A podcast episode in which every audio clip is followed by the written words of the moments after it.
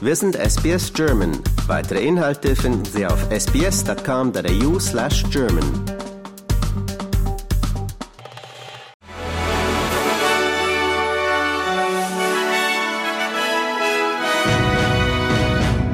Sie hören den SBS German Newsflash an diesem Montag, dem 8. Januar. Mein Name ist Adrian Plitzko. Der israelische Ministerpräsident Benjamin Netanyahu hat der Hisbollah-Miliz im Nachbarland Libanon gedroht. Kein Terrorist ist immun, sagte Netanyahu in der jüngsten Kabinettssitzung und bezog sich damit auf die angespannte Lage in der israelisch-libanesischen Grenzregion. Zuvor kam es zu erneuten gegenseitigen Angriffen. Die libanesische Nachrichtenagentur berichtete von israelischem Artilleriebeschuss auf mehrere Grenzorte. Die Hisbollah erklärte, sie habe israelische Soldaten nahe der Grenze mit Raketen angegriffen. Laut eines Berichtes der Washington Post sollen die USA Israel vor einer Eskalation im Libanon gewarnt haben. Eine zweite Front neben dem Krieg gegen die Hamas im Gazastreifen erschwere die, die Erfolgsaussichten Israels. Eine Eskalation zwischen Israel und dem Libanon könnte noch blutiger sein als der letzte Krieg gegen die Hisbollah im Jahr 2006. Die Hisbollah habe ihr Waffenarsenal deutlich aufgestockt. Die Zahl der Opfer im Libanon könnte sich bis auf eine halbe Million belaufen. Auch eine Massenevakuierung ganz Nordisraels könnte ein solcher Konflikt nach sich ziehen, hieß es.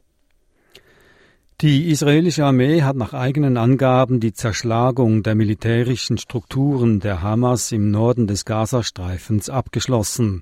Unterirdische Tunnels seien unbrauchbar gemacht und zahlreiche Terroristen getötet worden, teilte ein Armeesprecher mit. Auch seien Zehntausende Waffen und Millionen Dokumente sichergestellt worden. Nun gelte es, die Zerschlagung der Hamas im Zentrum und im Süden des Gazastreifens fortzusetzen.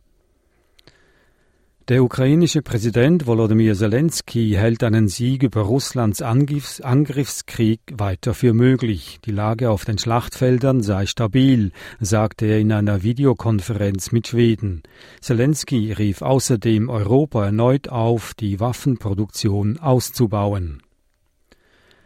Der australische Bundesstaat Victoria ist von heftigem Regen und Überschwemmungen heimgesucht worden. Bewohner in Yei und Seymour im nördlichen Zentrum des Staates sind aufgefordert worden, sich in Sicherheit zu bringen. Hochwasser wird Mitte dieser Woche auch in Shepparton und Wangaratta erwartet.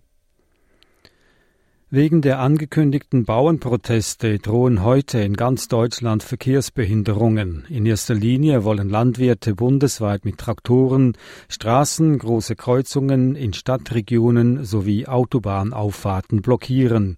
Die Polizei rechnet mit erheblichen Einschränkungen.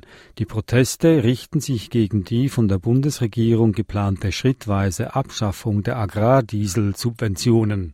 Behörden befürchten eine Radikalisierung und Unterwanderung der Proteste durch rechte Parteien und Gruppierungen.